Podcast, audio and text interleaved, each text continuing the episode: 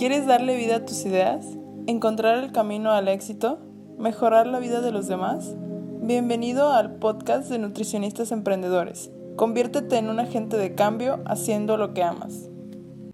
¿Qué tal? Bienvenidos, bienvenidas. Estamos aquí con Jesús Ochoa y donde vamos a hablar acerca de su trayectoria como nutriólogo, pero también vamos a tocar algunos aspectos de Jesús Ochoa en lo personal.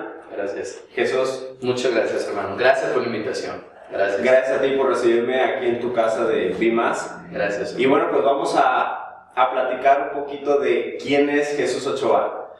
Una pregunta difícil, una pregunta, lo comentamos antes de iniciar. Normalmente todo el mundo quiere hablar con el nutriólogo Jesús Ochoa, ¿no? O con este, otra personalidad que tengo que es el maestro Jesús Ochoa, ¿no? Pero muy pocas personas quieren hablar con Jesús Ochoa. ¿Quién es Jesús Ochoa? Jesús Ochoa es un soñador, Jesús Ochoa es un idealista, eh, Jesús Ochoa es un loco y este, extrovertido. Jesús Ochoa es un humano, Jesús Ochoa tiene muchas vertientes, ¿no? Es un caos definitivamente, la mente es un, eh, como dice el, maestro Luis Alberto, disruptivo ser humano, ¿no? Este, soy esas cosas que, mm, no sé, son como raras de comprender, porque ni siquiera yo comprendo que, que hay tanto dentro de mi cabeza. Es una mezcla de, de emociones, No, es un cúmulo de experiencias y Todo. que te hacen, pues, auténtico, que es Gracias. lo que, lo que eres, ¿no? Te agradezco, hermano. Entrando un poquito a, a tu perspectiva eh, sobre el, el cómo te adentraste a este mundo en cuanto a nutrición, ¿tú cómo descubriste que era tu mejor opción para empezar a estudiar? Mira, yo te soy honesto, hermano. Yo creo que muchos de nosotros llegamos a la nutrición y, y sería muy eh, mentiroso decirte que dije, no, yo sabes que yo quiero ser nutriólogo porque ser nutriólogo es este, mi sueño dorado. No, definitivamente no. Antes de, de estudiar la licenciatura en nutrición, este, decidí, me gustaba la comida, ¿no? Entonces ah, dije, bueno, pues algo que tenga que ver con comida, estudié algo de gastronomía. Entonces estaba trabajando de gastrónomo, pero pues la verdad es que de chef trabajas muchas horas, es un trabajo muy duro, muy bien pagado, bueno, era en ese momento, no sé si ahora, pero en aquel momento era muy bien pagado y entonces pues yo trabajaba muy intenso en esa parte, pero no tenía vida social, entonces yo decía, pues gano muy bien, pero pues no tengo con quién gastarlo, ¿no? Entonces me, sa- me salí de, trabajar de gastrónomo y con el dinero que tenía, eh, dije, bueno, pues ¿qué hago? ¿Qué hago? ¿no? Yo había recordado que uno de mis familiares se dedicaba mucho a esta onda de, de dar dietas y, y de poner inyecciones ¿no? y cosas por el estilo. Entonces de pronto dije, ¿sabes qué? Me voy a poner las pilas y pues yo creo que es un buen negocio, ¿no? O sea, yo creo que es un buen negocio y órale, ¿no? Entonces... Ese mismo día que me salí de gastrónomo, me fui, me metí, me inscribí a, a la universidad en la que yo estudié, yo soy egresado de la Universidad de Guadalajara, y ahí, este, ahí me fui en friega, ¿no? Y dije, oye, ¿sabes qué? Pues quiero estudiar nutrición. Yo pensé, te lo juro, que mi primera idea era, aquí te van a enseñar el nombre de las pastillas para bajar de peso, este, las inyecciones que te tienes que meter para bajar de peso. O sea, aquí me van a enseñar todas las técnicas, ¿no? Que se manejan afuera para bajar de peso. Entonces ya metí una carrera, pues ándale, que bioquímica, anatomía, fisiología, bioética, y dices, no, Dios santo, ¿qué es todo esto? Pero conforme me fui metiendo, hermano, este, creo que generé resiliencia, ¿no? En alguna etapa de mi vida, cuando fui muy infante, como que no había tenido la capacidad de creer tanto en mí o una autoestima muy baja. Entonces en- ahí en ese momento yo dije, creo que puedo dominar áreas que en otros momentos de mi vida no podría. Y me enfoqué, trabajé y ya, salí de, de- de nutrición. Antes de salir de nutrición me invitaban a dar ya cursos y talleres de gastrónomo Ah, antes de egresar. Y de ahí, pues una cosa me llevó a la otra, una cosa me llevó a la otra. De pronto me invitó un maestro que quiero mucho, este, mi, mi buen Richard, el maestro de medio nutrición deportiva en la universidad, la maestra Lisette Morelos, este, muchas personas ¿no? que trabajaron en mi universidad. Tengo muy buenos recuerdos del maestro Antonio Ortiz, o sea, todos, todos ellos hicieron como su partecita, ¿no? Y también los malos maestros. Los malos maestros también hicieron muy buena su parte, Eh, ellos trabajaron también su área. Y entonces me empezaron a jalar. Y de buenas a primeras, hermano, un día dije, bueno, creo que puedo apoyar a alguien. Y me puse a laborar con lo que me habían enseñado, me puse a, a disfrutar de difundir lo que me habían enseñado. Primero empecé de mala manera, no soy honesto. De un punto de vista muy egocéntrico, muy destructivo, muy tóxico para, para mi gremio, para los que, los que practicamos esta profesión y para las personas, ¿no? porque era, eh, yo creía que el poder de haber estudiado me daba autoridad ¿no? para poder latigar a quien estaba, o eras conmigo o contra mí, no hay de otra, ¿no? Entonces, este, lo hice de mala manera, vi que no era lo prudente, cambié mi perspectiva y bueno, pues actualmente aquí estoy. Así llegué hasta aquí. Ahora sí que hermano, no se le quiere llamar destino, suerte, eso sí te quiero decir, sea lo que sea, detrás de eso hay un montón de horas de trabajo. Sí, claro. Muchas horas de desvelo, muchas horas, muchos libros, muchas lecturas, muchas peleas contigo mismo, porque esa es una pelea muy interna entre dominarlo y, y ayudar a los demás, ¿no? Es como ese pequeño segmento. Exactamente. Y lo que aprendiste, por ejemplo, en aquella época, no, no sé en eh, hace cuánto tiempo egresaste, ¿es similar o es igual o es muy diferente a lo que se enseña en estos días en, en la carrera? No, yo creo que debe ser muy similar, hermano, ¿no? Este, los programas educativos son muy difíciles que cambien, porque están bajo normativa, ¿no? Y la normativa te dice que paso A más paso B más paso C se tiene que trabajar así, ¿no? Nuestros actualmente estudiantes siguen aprendiendo la misma metodología, ¿no? Hay que aprender índice de masa corporal, hay que saber Harris Benedict, este, eh, hay, hay que saber las fórmulas antropométricas para sacar, o sea, siguen lo mismo porque tienen que saberse lo mismo, o sea, ¿cómo puedo decirte, hermano? Es que la base no cambia. En Lo- cuanto a actualización, a, a mitos eso, y eso tiene que estar afuera.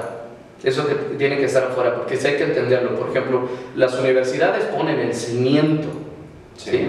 pero afuera este, los primeros ladrillos los pones con talleres, con cursos, con congresos, ¿no? El primer piso lo pones entre tu experiencia de trabajo, entre tus prácticas profesionales, el primer piso de tu edificio, ¿no? Pero los cimientos lo pone la escuela. Entonces, ahí nada más lo que hay que ver es que todos los cimientos, hermano, llevan lo mismo. Piedra, cemento, arena, agua, punto, ¿no? Y varilla, exactamente. Entonces, todos son iguales, ¿no? Pero ya depende uno si dice, quiero un edificio, quiero una casa, este, quiero un congal, no sé, cualquier cosa, y ya tú decides hacia dónde vas dirigiendo, ¿no? Entonces, yo creo que es tantito de la escuela que a lo mejor se- sería muy interesante que se preocupara un poquito más sobre este, ver si a lo mejor está generando profesionistas con, con proyección o está generando nada más profesionistas, ¿no? Eso sería la parte interesante. Porque la temática, hermano, creo mucho en el, en el que dice que el que es perico no quieres ver, ¿no? Entonces, si todos venimos de lo mismo, pues ya decides tú en qué te perfeccionas y de qué manera. Exactamente. Mi ideología, ¿eh? Nada más. Punto de vista muy Sí, claro. personal. Y por ejemplo, en cuanto tú egresaste de la licenciatura, ¿cuál fue tu primera impresión de ver el campo laboral? Como todo nutriólogo, hermano, no hay chamba. no hay trabajo. O sea, definitivamente no hay trabajo. No hay. Eso es algo que debe de quedar claro. No hay trabajo. No todos cabemos en el IMSS, no todos cabemos en el ISTE, no todos cabemos en el, segundo, en el Seguro Popular, no todos cabemos en un gimnasio que te van a pagar mucho, no todos, o sea, no hay trabajo. Lo que debes de entender es que si eres un nutriólogo tienes dos vertientes. Creas tu trabajo o te metes a pelear por un trabajo. O sea, son las dos vertientes. Las dos vertientes son buenas. Ya cada quien decide si quiere ser este, obrero laboral o quiere ser un emprendedor, ¿no? Las dos tienen sus riesgos, para mi muy particular punto de vista, es muchísimo más matado, sacrificado y, caray, muy, pero muy demandante ser emprendedor. Es más sencillo ser un trabajador porque definitivamente tu chamba es sube y baja esta palanca de tal a tal hora, te pago tanto, Y si la riegas, te regaño y bueno, pues mejoras tu calidad. Pero el ser emprendedor no tienes descanso, no tienes vacaciones, no, no tienes seguro, a menos de que ya lo contrate tu empresa y empiezas a crecer, empiezas desde abajo, hermano, haciendo... Sí, sí, claro, ¿no? Pues haciendo, digo, porque todo el mundo empezamos así, ¿no? Pues calladitos con Hacienda, hasta que de pronto pues ya te abres con Hacienda, porque pues no tienes el- el- ni el conocimiento ni el dinero. Y todos empezamos así, hermano, ¿no? Y luego ya vas creciendo y ya, tienes, ya de pronto dices, ay, güey, pues ya me está quitando mucha hacienda, este, tengo que ver qué más negocios puedo hacer y de pronto vas a ver mucho, pero para llegar a eso este, son, son, son muchos días de, de lágrimas, de sueños, de anhelos quebrados, es, es, es una frustración que a lo mejor solamente quien es emprendedor se va, me va a entender a qué me refiero. Exactamente. Y por ejemplo, ¿cuándo te diste cuenta que tú necesitabas desarrollar habilidades de, comunicación para hacer más efectivo tu trabajo y que con esto pues te llevara a obtener los resultados que, que tú querías? Gracias, hermano. Fíjate que es una pregunta muy fuerte porque voy a tocar una fibra que a lo mejor me incomoda y incomoda a mucha gente, ¿no? El ego. El ego es algo que definitivamente eh, como profesionistas nos, nos, nos mata, ¿no? Este, el deseo innato de querer hacer que las cosas sean como uno quiere, este, y a la forma que uno quiere y de la manera que uno quiere, este, te vas enfocando en cosas que, que, te producen mucho dolor, ¿no? Bueno, ya viene la chirimilla para la banda que, que nos esté viendo, este, ya nos, nos vienen a traer la serenata. Te explico, hermano. Yo puse mi consultorio y lo puse como muchos nutriólogos lo hacen, ¿no? En mi casa abrí un cuartito y dije, aquí atiendo a mis vecinos, ¿no? Empiezo por mis vecinos, empiezo a laborar en lugares conocidos o empiezo a ir a domicilio. De ahí, hermano, de ese concepto, yo me pasaba en redes sociales criticando cuanto profesionista no hacía lo que yo creía que era lo conveniente. Entonces, como no tenía clientes, tenía mucho tiempo para estar en redes sociales. Entonces, me metía en las redes sociales de lleno, criticaba al de mesoterapia, criticaba al de Herbalife, criticaba al de barroterapia, no sé, criticaba al que no sabía Harris Benedict, criticaba a mamá. A todo el mundo criticaba, pero yo no tenía de ninguna manera, hermano, clientes. No tenía dinero, o sea, no tenía dinero. Porque era tan tóxico, hermano, mi forma de llevar, que sí, tenía mucha gente que se metía a seguirme, pero porque querían ir a ver pues las peleas, si no si me voy a entender, o sea, el morbo, el morbo, exactamente, pero no tenía clientes. Entonces yo decía, pues ¿de qué me sirve, hermano, tener a lo mejor un número de seguidores, pero no tener dinero, ¿no? Yo no vivo de seguidores, yo tengo que llevar a casa leche, pan, huevo, ¿no? Y, este, y tengo que hacerlo con economía. Entonces, ahí me estaba dando cuenta que mi ego estaba muy arriba, que estaba descontrolado y no estaba llevando el mensaje adecuado. Entonces yo dije, la forma que tengo que hacer es cómo todo lo que está en mi cabeza puede hacer a que alguien sea feliz. Cómo todo eso que está en mí podría hacer que alguien sonriera todas las mañanas, ¿no? Podría regresarle su estilo de vida, la salud. ¿Cómo? O sea, ¿qué hago? Y para eso, pues tenía que aprender a hablar, creo que es lo principal. Mm, a comunicar, a, a, expresar lo que estaba en mí, no y comprender a la persona que estaba afuera. Entonces ahí, cuando ya vi, hermano, que mi ego era muy arriba, pero yo no tenía la capacidad de hablar y ser feliz, mm, necesité empezar a aprender a cómo comunicarme, ¿no? Eh, para todos nuestros compañeros es una herramienta que siempre lo voy a decir a todos los colegas. El dinero de tu bolsa, hermano, es un índice, pero tu dinero es un índice. Y no mide la capacidad de riqueza ni éxito. El dinero no tiene que ver con el éxito. Tiene que ver con lo que has creado y el número de personas que haces feliz. El dinero mide eso, hermano. Si tú has creado muchas cosas para que mucha gente sea feliz, se quite problemas o viva por lo menos en paz al tenerlos, el dinero fluye. Este, y puedes ser millonario o puedes mantener a tu familia de forma adecuada o por lo menos puedes decir, no tengo deudas, caray, o sea, me siento en paz, ¿no? Entonces, si te hace falta dinero es porque no has hecho que mucha gente sea feliz. Es mi, mi, punto de vista y esa es la forma en la que yo me, me, voy monitoreando, ¿no? De hecho, es algo que hago toda mi vida, este, gane o no gane, mi cartera siempre está vacía. Eso es algo que me programé, ¿no? Porque son todos los días, digo, me hace falta ser gente feliz. Así lo trabajo. Entonces ahí me di cuenta que tenía que hacer, expresar esto. ¿Siempre has tenido la facilidad de hacer eh, fácil lo difícil? No, hermano, yo creo que no. Este, no, tienen que ver muchas horas prácticas. Para la banda que tiene mucho tiempo siguiéndome, tenía un programa, hermano, que se llamaba Cocinando e Innovando con el Chef Ochoa. Era mi primer programa, hermano. Y salí, este, como sale cualquier persona al primer de la cámara, ¿no?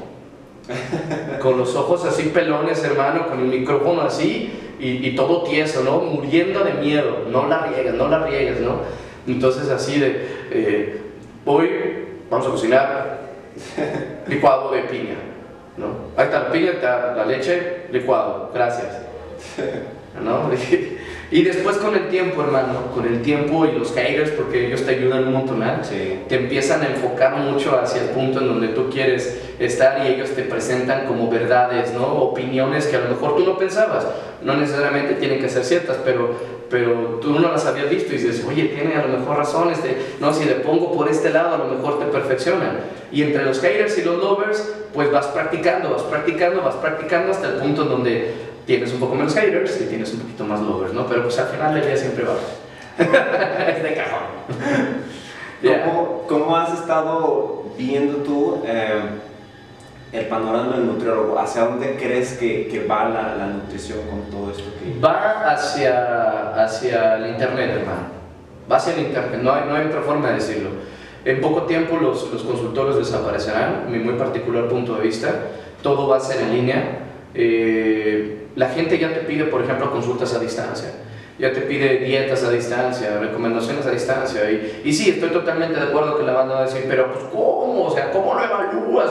Exacto. Pues creo que esa es un área de oportunidad para nosotros profesionistas porque tenemos que desarrollar herramientas y estrategias que nos ayuden a ver cómo le vamos a hacer.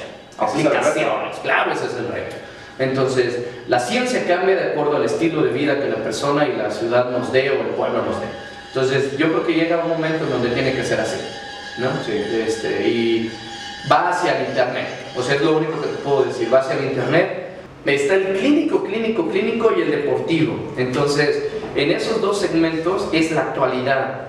O sea, tú puedes ver que la gente ya está como, como muy enfocada en, es que nutrición por mi enfermedad o nutrición por la disciplina deportiva que yo quiera, ¿no?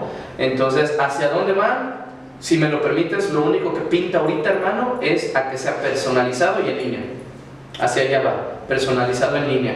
Y que nosotros ya no seamos profesionistas que traigamos el estandarte hacia adelante de eh, yo tengo la verdad, porque ya el cliente ya no quiere eso.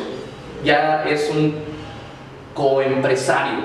O sea, ya, ya está en tu empresa, ya se mete y él, él, él te ayuda con el logo, él te ayuda con la estrategia, él quiere ser parte del equipo, entonces ya es muy, o sea, ya no es así como yo, la verdad, síganme, sino ya es, y si la descubrimos entre todos, y si entre todos creamos el proyecto, protocolo tan fregón que tú quieres hacerlo, porque me siento parte de eso, órale, y si todo eso lo hacemos en línea, ya está. Creo que va hacia ese punto, hermano. Con esta era hiperconectada, donde todo el mundo eh, puede acceder a, a diferentes mercados, no solamente en la localidad o en el país, sino eh, en otros países, el nutriólogo debería preocuparse un poquito más por el tema de su imagen pública. Oh, totalmente, hermano. La perspectiva lo da todo. Eh, mira, eh, mm, mucha gente de, de pronto me dice, oye Chucho, pues es que a ti te invitan a las conferencias, de pronto, pues es que ese vato lo lleva, ¿no? Lo llevan a hablar y, y, pues no tiene a lo mejor tanto conocimiento,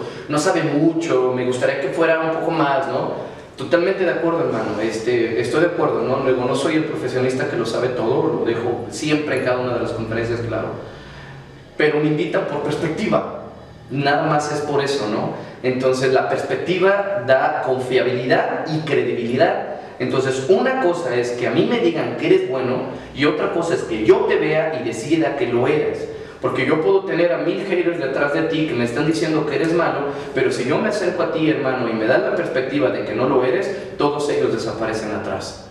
Para mí. Entonces me vuelvo un cliente fiel tuyo o me vuelvo un seguidor tuyo porque me das la perspectiva de confiabilidad. Entonces la imagen pública te deja perspectiva para ser confiable. Necesitas entender una, una, una herramienta que se llama currículo oculto. El currículo oculto, hermano, es, gobierna el, el 90% de éxito en tu vida. El 90%. ¿A qué me refiero con currículo oculto? Sí, si todos tus estudios es el currículo vitae, por ejemplo, tu licenciatura, maestría, doctorado, todo lo que tú quieras. ¿Sí me va a entender? Todo lo que tú decidas. Bueno, eso no garantiza que tú tengas éxito, porque todos sabemos lo mismo. Va a decir, bueno, pues la pasión, la pasión es lo que hace que la persona gane más o menos. No es la pasión, es el currículo oculto. ¿A qué me refiero con currículo oculto? Los amigos que están detrás de ti, la familia que está detrás de ti, la alimentación que está detrás de ti, tus descansos, tus sueños. Todo eso, hermano, que son tus herramientas, el dinero que está detrás de ti, o sea, todo eso representa a ti, hermano. Entonces tú debes de tener, cuando decides tener una imagen pública, debes de cerciorarte que realmente eres congruente con lo que dices. Entonces, si yo digo, hermano, que yo busco la paz, es porque me estoy deslindando de, de, amistades que no me llevan a la paz. No que son tóxicas, no, que no me llevan, que yo, yo no me obligo a llevarme a la paz cuando estoy con ellos. No hay que echarle la responsabilidad a otro ser humano de mi decisión. ¿sí? Si el amigo es tóxico, no, no, eso no es problema de él, es tu perspectiva. Entonces tú si no estás en paz con esa persona enfrente, hermano, entonces muévete un poco, libérate de esta, de esta eh, relación tóxica contigo mismo, enfócate. Oye, es que no me gusta este trabajo de 8 a 8. Ah, hermano, ¿qué estás haciendo ahí? Es que esta relación es tóxica para mí. Hermano, no es tóxica para ti, tú eres el tóxico en esa relación. Entonces cambia tu relación para que dejes de ser una persona tóxica, ¿no? Si empiezas a dañarte de tus decisiones, entonces empiezas a verificar a crecer tu currículo oculto. Una vez que crezcas el, currículo oculto, entonces puedes llamarte imagen pública. ¿A qué se refiere, hermano? Tenemos casos ahorita, por ejemplo, de una, de una chavita que la están así, pero pegando bien severo, ¿no? No voy a mencionar su nombre, no, no cabe duda, no le están pegando mucho porque ella hacía un, un, estilo de vida, de dieta muy efectiva y luego descubrieron que era una mentira y se le fueron encima a todos, hermano. Y, si hay algo que la, la, gente no perdona, hermano, no es la mentira, no, no, no, no, eso lo puede perdonar. Lo que no perdona es la incongruencia. Eso jamás lo perdona. Entonces tú puedes este, llamarte una persona que vive en paz, pero si no lo eres, la gente no no lo perdona y no te compra y no se enfoca en ti. Entonces yo le recomiendo a toda la banda que nos está escuchando allá, mejora tu currículo oculto. Siempre hago dos preguntas. Yo soy tu socio, hermano, y hoy vamos a iniciar un negocio que nos va a hacer ganar 4 millones de pesos en, a final de año. Y quiero conocerte, pero quiero que me presentes a todos tus amigos. Quiero que me presentes a tu familia. ¿Me presentarías a todos? ¿Me presentarías a tu familia? No, pues sabes qué, hay algunos que no te los quiero presentar entonces, ¿dónde está tu currículo oculto, hermano? Yo necesito saber que cada una de las personas que está detrás de ti te van a apoyar porque yo voy a dejar en tu, hombro, en tu espalda, mi vejez y el futuro de mi familia. Entonces yo tengo que cerciorarme de que tú tienes el nivel para trabajar ese desempeño. Así llega un cliente. o sea, si llega un cliente a tu consultorio, nosotros no damos consulta, nosotros cargamos en nuestra espalda la seguridad anímica, política, religiosa, emocional, deportiva de una persona. Entonces, si no te lo tomas con eso, hermano, y traes pila para entregarlo, la gente no te compra, hermano. Exactamente, y todo esto muchas veces tiene que ver también con desarrollo personal. Totalmente. Desarrollo personal puro, que los nutriólogos o la mayoría lo dejan a un lado y lo, lo postergan. ¿Consideras que un nutriólogo que no esté bien en el lado personal mm. está facultado para poder ver a un paciente? Pues yo creo que la facultad va a tener mucho que ver, deja tú los documentos oficiales, yo creo que la práctica da la facultad, ¿no? El hecho de que veas pacientes constantes eh, te hace saber si eres o no eres estás facultado para. Por eso, por la idea de las prácticas, ¿no? Eh, pero sí te quiero decir, hermano, que un nutriólogo que no tenga un desarrollo personal es un nutriólogo que no va a poder usar todas las herramientas que le brinda la ciencia al 100% para ayudar a un ser humano. Porque un nutriólogo que no está desarrollado personalmente es un nutriólogo que todavía tiene un tope o sea, por ejemplo, tiene un límite y te dice, este, hasta aquí, hasta aquí, hasta aquí, hasta aquí, esto es lo que soy. O sea, me vas a respetar porque soy esto, me vas a respetar porque creo en esto y se hace así. Y ese entonces una persona a veces entra y dice, ah, yo no quiero ser así. Al, al, al permitirnos, hermano, conocer nuestros topes, tenemos una barrera. Y esa barrera no nos permite adaptarnos a la persona que vamos a atender. Nosotros nos adaptamos a la persona que estamos atendiendo por una sencilla razón. Eh, mira, eh, voy a, atrever a, mencionar algo que puede ser criticado y que creo que puede serlo, y está bien si, si es así. Pero una de las, de las teorías que, que hasta el momento está casi por comprobarse es la relatividad. ¿sí? Entonces, si en el universo mismo todo es relativo, ¿por qué llegar, por qué queremos conocer la, no sé si existe esa palabra, pero absolutez, dudo mucho que exista, pero lo absoluto. ¿Por qué queremos lo absoluto, lo total, lo máximo, no?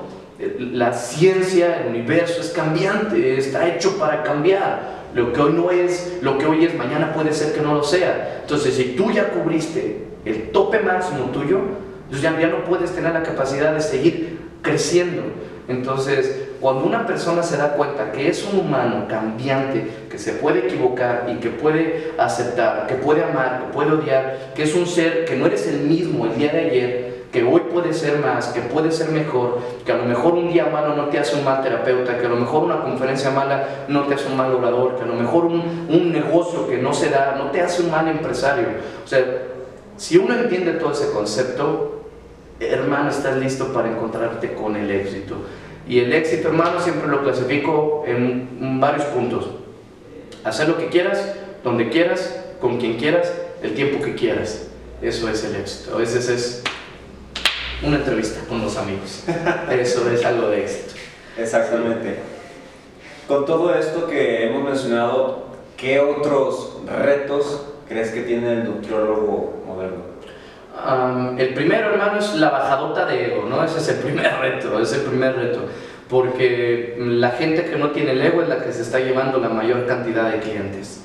La gente que sabe que está lista y preparada para construir cosas este, se está llevando casi todos los pacientes, todos los clientes, está ayudando mucho. Entonces, el primer reto es, deja de criticar el trabajo y enfócate en tu trabajo. Si el que está enfrente lo está haciendo mal, entonces tú crea algo que hagan bien. Y entonces nadie nos viene mal una sana competencia. Si me doy a entender, creo que pues está bien, o sea, está de lujo porque el que lo haga enfrente, pues tú puedes perfeccionarlo para hacerlo mejor.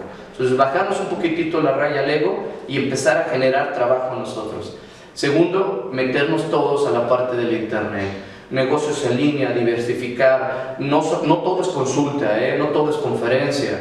Existen áreas de venta, suplementos, ropa, este, marketing, posicionamiento y más para allá, ¿no? Hay gente, este, conozco gente, me han platicado pues de, la existencia de ellos porque en persona no los conozco, los conozco en redes sociales donde había una, una nutrióloga, hermano, que muy buena para, en, en universidad le enseñaron lo de biotecnología de alimentos a fermentar, ¿no? Entonces la chava le, se le dio muy bien la fermentación y puso una cadena de, de, de tejuinos, si me doy a entender, y pues le va bien, y pues se dedica a la nutrición, pues sí, porque nutrición te enseña fermentación. No, nutrición no tiene que ver antropómetro siempre, no tiene que ver tricómetro siempre, no quiere, no, o sea, no tiene que ver con eso. Hay cientos de áreas, hermano, en las que puedes trabajar. Exactamente, y más en, en, en esta época de tanta abundancia, de, de tantas áreas eh, que no existían y que hoy tú puedes desarrollar, que puedes potenciar, eso es eh, indispensable como para, para poder ver mejor Totalmente, futuro, ¿no? Totalmente, hermano. En base a, a, a, tu experiencia, bueno, platicando un poquito de, de lo que has vivido, ¿cómo, ¿cómo, empezaste con el tema de las conferencias? ¿Cómo mm. fue que te empezaste a encaminar y a desarrollar como, pues, como un master speaker? Ok, uh, mira, mm, todo ha sido así, hermano. Nunca, nunca he tenido como las cosas totalmente planeadas. No tengo estrategias y tengo puntos a los que quiero ir pero pues voy descubriendo en el transcurso de los pasos de qué herramientas me hago, ¿no? Pero la primera vez que yo recuerdo que me invitaron a dar una conferencia fue cuando yo estaba en la universidad. La maestra Eva Glenda eh, me hizo el favor de invitarme a dar un curso de costos en la Universidad Cuauhtémoc. Ella me dijo, oye, fíjate que estamos organizando una, pues un, un como certamen o congreso, talleres, son muchos talleres, seminarios, ¿no? Y hay un taller que queremos dar, hermano, que se llama Costos. ¿Qué onda? Nosotros sabemos que eres gastrónomo. ¿Le entras? Y yo dije, bueno, los costos nunca fue el, el hit mío, pero bueno, pues órale, ¿no? Vamos a enseñar lo que tengo metido en la cabeza. Entonces me paré, hermano, y me dieron el micrófono, me dieron el plumón, y ahí dije, verga, no esto. ahí fue donde me di cuenta que dije, creo que, creo que una vibra. Sí, en ese momento dije, wow, ¿no? Este, creo que nací para, para estar aquí hablando. A lo mejor porque hace mucho tiempo no fui escuchado, ¿no? Y era como mi forma de ser resiliencia. O sea, el trasfondo siempre tiene que ver con una emoción. Entonces, en alguna etapa de mi vida no fui escuchado y ahora me da la posibilidad para ser escuchado y me da el beneficio y entonces dije, wow, órale, ¿no? Y ahí empezó todo. Y una cosa llevó a la otra, de me metieron a dar otros cursos, otros congresos, este, otros talleres, y de pronto me empecé a empapar de libros y cosas por el estilo. ¿Jesús Ochoa tiene mentores?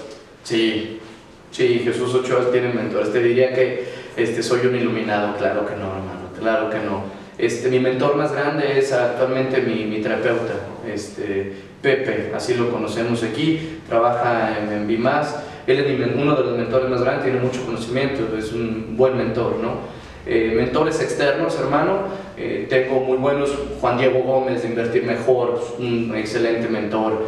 Este, tienes al Dr. Roach, también es un excelente mentor. Ah, pues ahora sí que busco mentores, hermano, que me, que me produzcan, ¿no? Los clasifico, si me lo permites, ¿no? Te voy a especificar.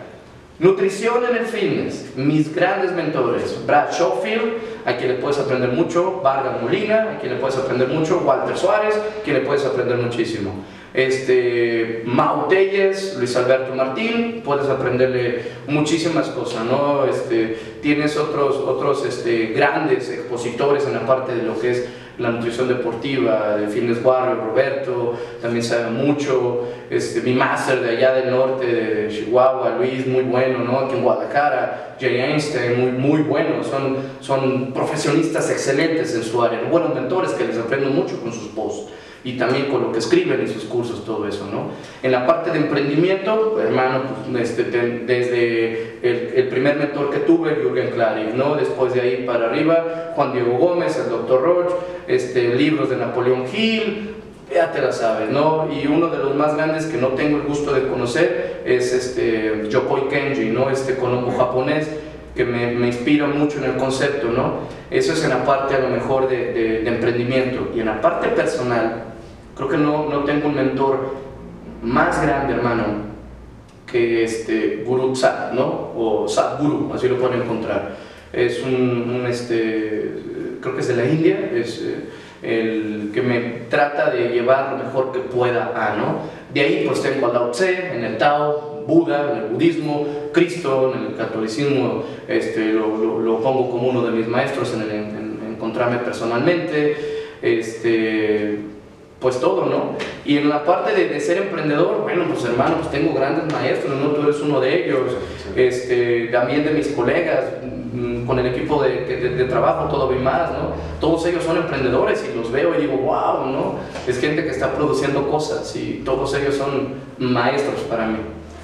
Hay una gran diferencia entre el nutriólogo que tiene mentores y el que no los tiene? Sí, claro, este, no tienes que seguir los pasos, pero por lo menos alguien tiene que decirte si estás caminando bien.